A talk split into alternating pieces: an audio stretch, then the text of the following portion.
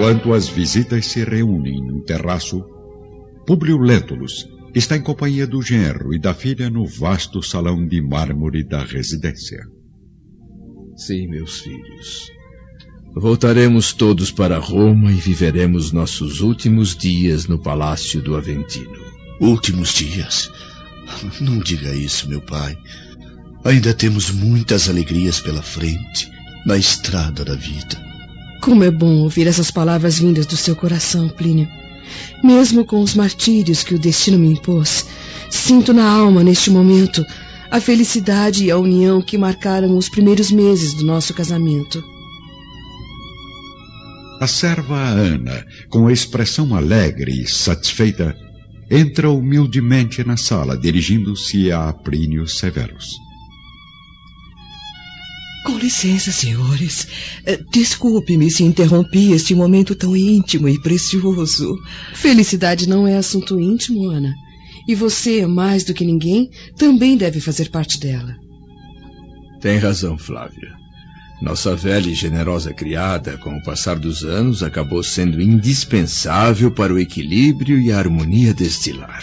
Por isso, Ana, agora lhe ordeno está intimada a retornar com nós três para Roma, pois você já faz parte da família. Ao mesmo tempo, lá fora, no jardim do palácio, o administrador do império está de saída para as cerimônias no anfiteatro. Servo, onde está o senhor Plínio Severus? Creio que em companhia do senador Lentulus e da filha, senhor administrador. Avise-o de que eu e os demais amigos já estamos nos dirigindo para as festividades e agradeça ao senador Lentulus pelo banquete formidável que nos ofereceu em sua residência.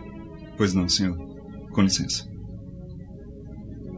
O escravo ingressa na casa, levando a mensagem aos senhores, enquanto os numerosos convidados começam a se retirar do terraço, seguindo o administrador imperial rumo ao centro de Pompeia. Minutos depois, no luxuoso salão. Meu pai, levado pelas circunstâncias, preciso acompanhar o administrador nas festividades populares, mas estarei de volta antes do anoitecer para permanecer aqui durante um mês, de modo a tratarmos do nosso regresso à capital. Um mês? Se pudesse, retornaria a Roma daqui a uma semana. Eu também, minha filha, mas algumas providências importantes precisam ser tomadas, como vender a residência de Pompeia e preparar o palácio do Aventino para o nosso retorno definitivo. Ah, se me permitisse, senador Lentulus, eu poderia partir para a capital alguns dias antes da sua chegada, levando alguns servos a fim de organizar as dependências do palácio. Ah, bem pensado, Ana. Tem permissão, desde que me sirva imediatamente uma nova taça de vinho.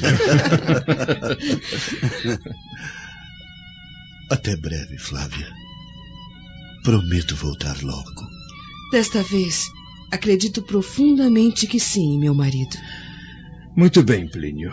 Acompanhe os nossos amigos e represente-me junto às autoridades.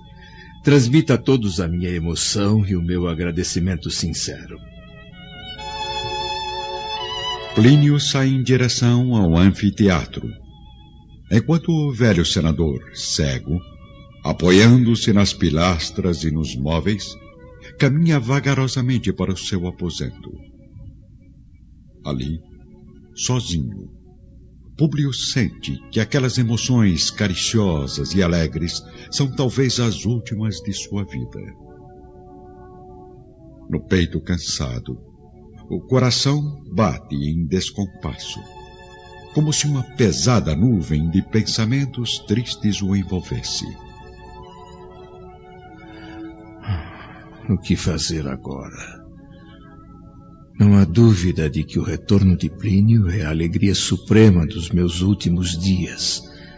Afinal, Flávia poderá contar com o marido nas estradas do seu penoso destino.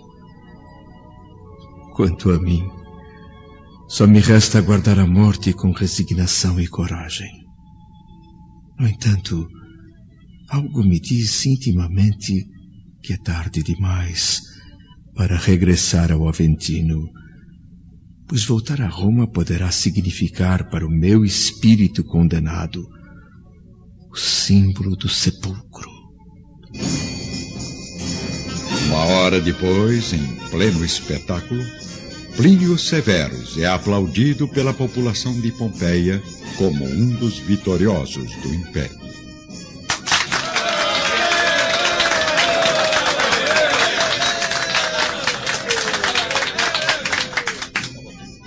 Gente de toda a redondeza, principalmente de Herculanum, está reunida, divertindo-se com as apresentações dos atletas, dos gladiadores, dos músicos e dos dançarinos.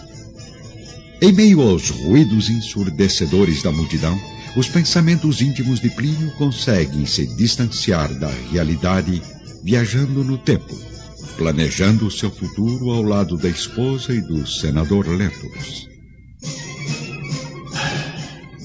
Sem dúvida, Agora tenho a chance de resgatar todos os erros que cometi no passado perante os meus entes queridos.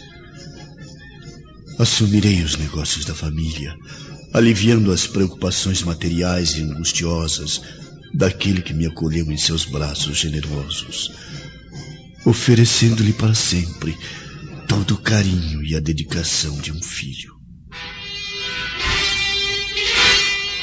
De repente, a atenção geral da multidão é surpreendida por um fenômeno estranho e aterrorizante. De cima do Vesúvio, eleva-se uma gigantesca pirâmide de fumaça, seguida de impressionantes labaredas. Pelos deuses, isso não pode acontecer! Plínio Severus assim como todos ali presentes, fica surpreso com o fenômeno estranho e inexplicável. Rapidamente o anfiteatro é tomado pela confusão e pelo terror.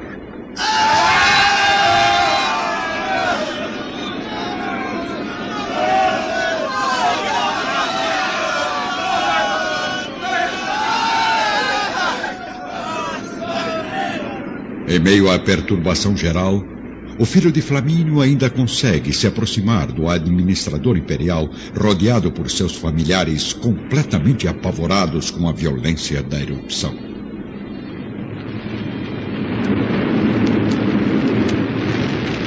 Meu amigo, tenhamos calma. Pelas barbas de Júpiter, por onde andarão a nossa coragem e a nossa fibra? Em breves instantes, a terra começa a tremer sob seus pés em vibrações desconhecidas e sinistras. Algumas colunas tombam o solo pesadamente, enquanto numerosas estátuas caem dos oratórios improvisados cobertos de ouro e pedras preciosas. Plínio, não há tempo a perder. Precisamos chegar às embarcações rápido. Não.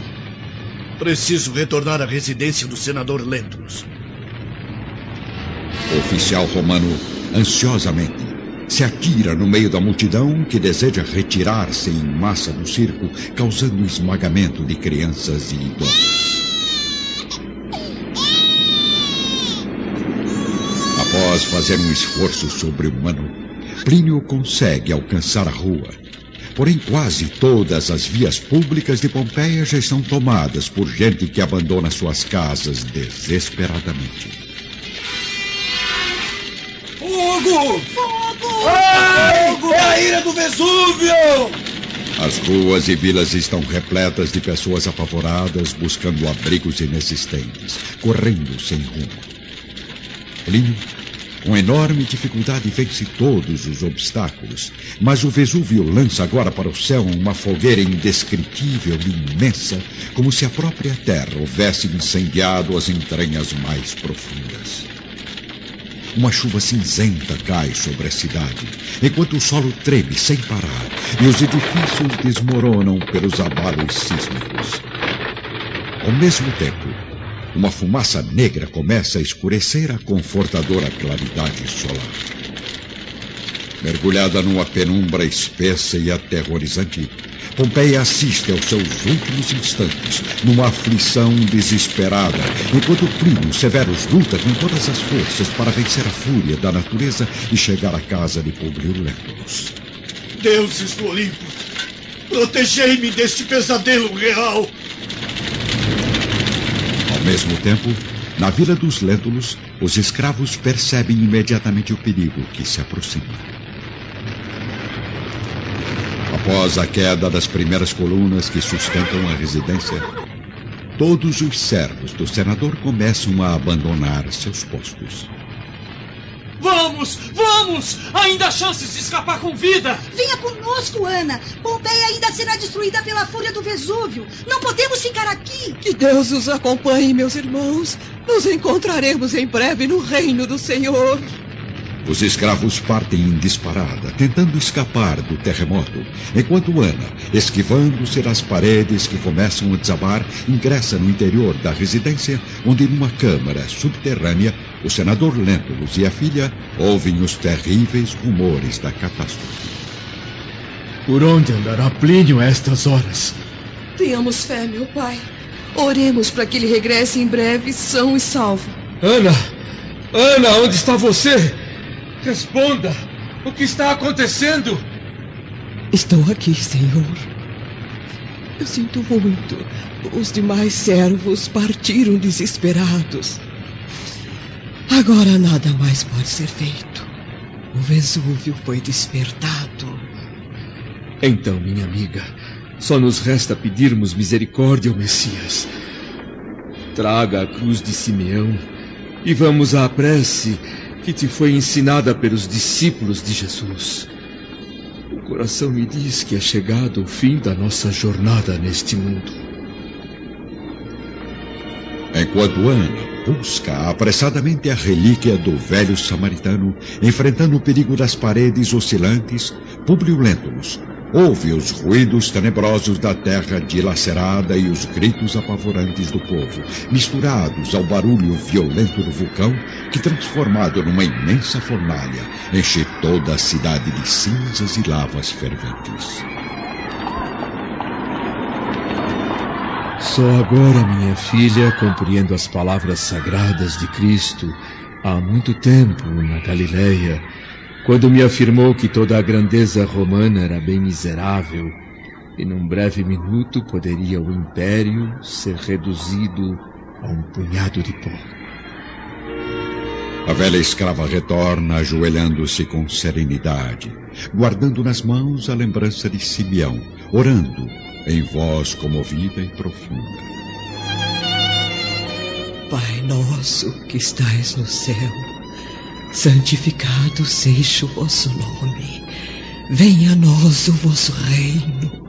Seja feita a vossa vontade, assim na terra como nos céus. Nesse instante, porém, a serva é atingida por uma enorme coluna de mármore, fazendo seu corpo rolar sem vida sobre os escombros da câmara subterrânea. No entanto, a velha criada sente-se amparada espiritualmente pelas mãos abençoadas do venerável samaritano, que a conduz às mais elevadas esferas espirituais.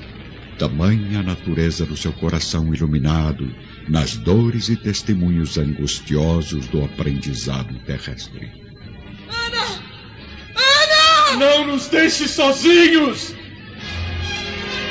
Completamente isolados, Públio e a filha vivem minutos terríveis de angústia e desamparo. Mas alguém, contudo, rompe todos os destroços e consegue chegar rapidamente à câmara interior, abraçando-os na tentativa de protegê-los dos desabamentos. Flávia! Meu pai! Aqui estou! Plínio, o que aconteceu com Ana? Eu não sei. A cidade está sendo destruída. Fique aqui, meu amor. Não nos abandone. Flávia abraça carinhosamente o marido, enquanto o velho senador, quase asfixiado, toma as mãos dos filhos, abraçando-se os três num gesto derradeiro. Uma grossa camada de cinzas começa a invadir o ambiente através das fendas enormes das paredes destruídas. As últimas colunas que ainda estavam de pé desmoronam sobre os três, levando suas últimas energias e fazendo-os cair, enlaçados para sempre, sob um amontoado de escombros.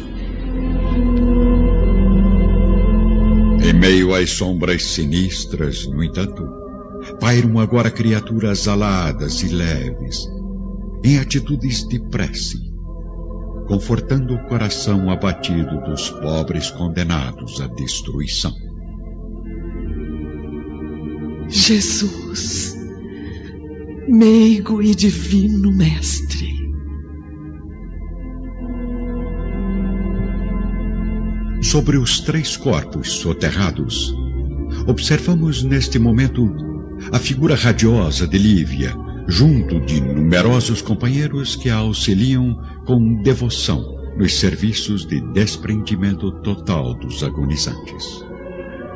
Esta hora angustiosa é bem o símbolo dos nossos erros e crimes, através de encarnações tenebrosas.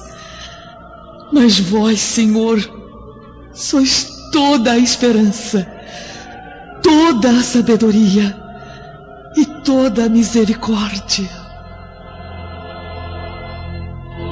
Pousando as mãos luminosas e puras na fronte abatida do companheiro, Lívia eleva os olhos ao firmamento escurecido, prosseguindo a oração com a suavidade da sua fé e dos seus sentimentos incomparáveis. Senhor, abençoai nossos espíritos neste momento doloroso. Suavizai os tormentos da alma gêmea da minha concedendo-lhe neste instante o alvará da liberdade. Aliviai, Salvador do mundo, todas as suas mágoas. Concedei-lhe repouso ao coração angustiado e dolorido, antes do seu novo regresso à trama escura das reencarnações, no planeta do exílio e das lágrimas dolorosas. Ó oh, Senhor, ele já não é mais o vaidoso senador de outrora, mas um coração inclinado ao bem e à piedade, pregados pela vossa doutrina de amor e redenção. Sob o peso das provações amargas, seus costumes se espiritualizaram a caminho da vossa verdade e da vossa vida. E enquanto Lívia eleva suas preces ao Senhor, o senador Lentulus, abraçado aos filhos já mortos, desfere o último suspiro, com uma pesada lágrima cintilando nos seus olhos apagados. Durante vários dias, Numerosas legiões de seres espirituais flutuam sobre os céus escuros e tristes de Pompeia. Após terríveis perturbações, as almas de Públio e dos filhos despertam, ali mesmo, sobre o túmulo de névoa da cidade morta. Ana, onde está você? Onde estão os servos? Ajudem-me! Não consigo ver nada.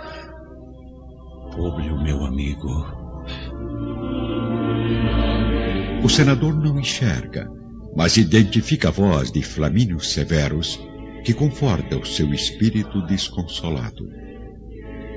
Não apele mais para os recursos do planeta terreno, porque todos os teus poderes terminaram com os teus restos mortais na face escura e triste da terra. Apela para o Deus Todo-Poderoso, cuja misericórdia e sabedoria nos são dadas pelo amor de seu Cordeiro, Jesus Cristo. Mesmo com as dedicações constantes de Lívia e de Flamínio, o espírito do senador Lentulus é invadido durante vários dias por pesadelos angustiosos nos primeiros instantes da sua nova vida. Deus Pai Todo-Poderoso, tenha piedade dos meus erros na vida terrena. Aliviai meu sofrimento com a luz do vosso amor eterno. Entretanto, após as súplicas sinceras que fluem do coração arrependido, Públio sente que seu mundo interior começa a ser iluminado por uma força indefinível e, junto dos filhos queridos, recupera a visão, reconhecendo os entes amados, com lágrimas de amor e reconhecimento nos portões do reino eterno. Flamínio, Calpurnia, Agripa, Pompílio, Emiliano Lúcius, irmãos amigos, como é maravilhoso revê-los! Em vão, porém, os olhos aflitos do senador procuram alguém na reunião de entidades afetuosas e amigas. Eu sei que estranha a ausência de Lívia, mas não poderá vê-la enquanto não conseguir despir, pela prece e pelos bons desejos, todas as impressões penosas e nocivas da terra. Lívia tem se conservado junto ao seu coração, em preces sinceras e fervorosas pelo seu reerguimento. Mas o nosso grupo ainda é de espíritos muito apegados à matéria. E esperávamos o regresso dos seus últimos componentes, que ainda estavam na Terra, para podermos, em conjunto, estabelecer um novo roteiro às próximas reencarnações. Séculos de trabalho e de dor nos esperam no caminho da redenção e do aperfeiçoamento. Mas precisamos, antes de tudo, buscar a fortaleza precisa em Jesus, fonte de todo o amor e de toda a fé, para as elevadas realizações do nosso pensamento.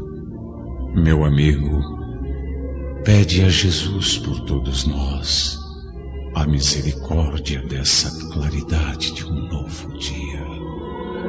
Públio então ajoelha-se e, com os olhos repletos de lágrimas, concentra o coração em Jesus, numa oração ardente e silenciosa.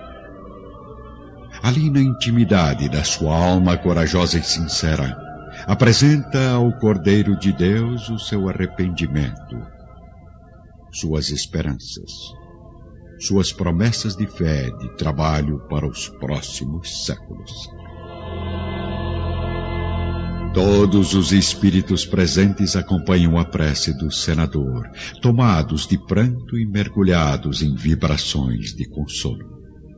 Momentos depois, contemplando o horizonte, vislumbram a formação de um caminho luminoso e florido nos céus escuros e tristes da cidade destruída.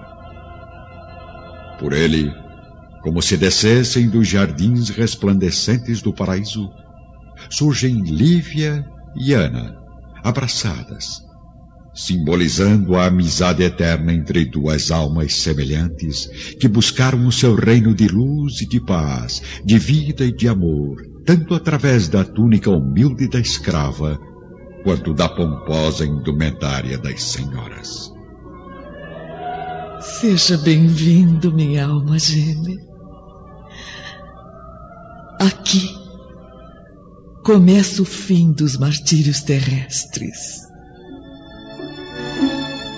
O velho senador contempla a figura radiosa da companheira e, extasiado, fecha os olhos, enquanto uma névoa suave acaricia sua cabeça, como o leve toque de um lírio divino. Sua alma agradecida é agora lavada por lágrimas de alegria e de reconhecimento a Jesus.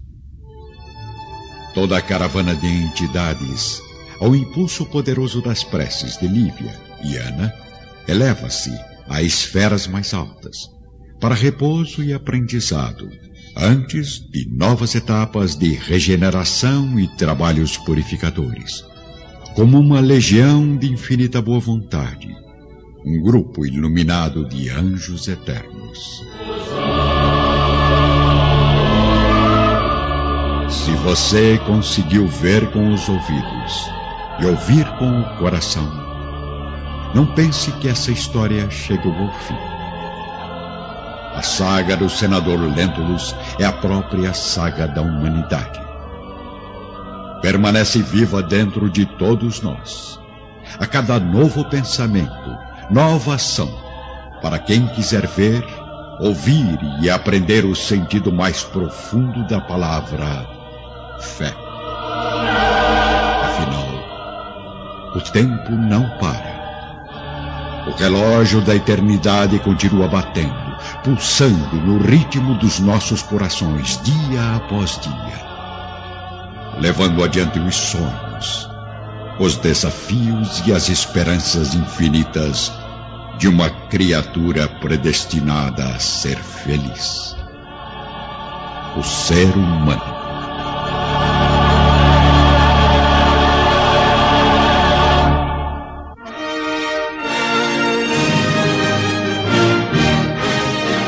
Participaram da radiofonização do romance há dois mil anos os atores. Jesus Cristo, Armando Tirabosque, narrador, Araquém Saldanha, Públio Lentulus, Ézio Ramos, Flamínio Severos, João Paulo Ramalho, Lívia Lentulus, Arlete Montenegro, Flávia Lentulus, Denise Simoneto, Calpurnia Severos, Yara Lins, Plínio Severos, Nelson Batista, Agripa Severos, Wendel Bezerra, Salvio Lentulus, César Montes Claros, Fúvia Lentulus, Gilmara Sanches, Pôncio Pilatos, Aldo César, Saúde Gioras, Orlando Vigiane Filho, André de Gioras, Walter Breda, Sulpício Tarquínios, Jorge Barcelos, Cláudia Pilatos, Maria Clara Fernandes, Ana Líria Marçal, Simeão, Eleu Salvador, Semile, Fernanda Guerra, Aurélia Lentulus, Neuza Azevedo, Araches, Carlos Silveira e ainda Dirceu Kapuchinski, Paulo Wolff, Gonzaga Pedrosa, Nível Diegues, Iguatemi Costa Pinto, Sérgio Carvalho, Paulo Almeida, Hermano Tiago, Gilda Vandenbrande, César Leitão, Luiz Antônio, Alberto Amorim e Celso Batista. Adaptação para o rádio, Paulo César Jordão Figueiredo. Técnico de gravação, Edson Caetano. Sonoplastia, Dirceu Kapuchinski e Eduardo Profeta. Técnicos de montagem, Luciano e Eduardo Profeta. Direção de estúdio, Ézio Ramos. Direção geral, Paulo Figueiredo. Os direitos autorais sobre a obra literária há dois mil anos. Romance de Emmanuel, psicografado por Francisco Cândido Xavier pertencem à Federação Espírita Brasileira, que gentilmente autorizou sua radiofonização. Uma iniciativa de José de Paiva Neto, diretor-presidente da LBV Mundial. Realização: Legião da Boa Vontade.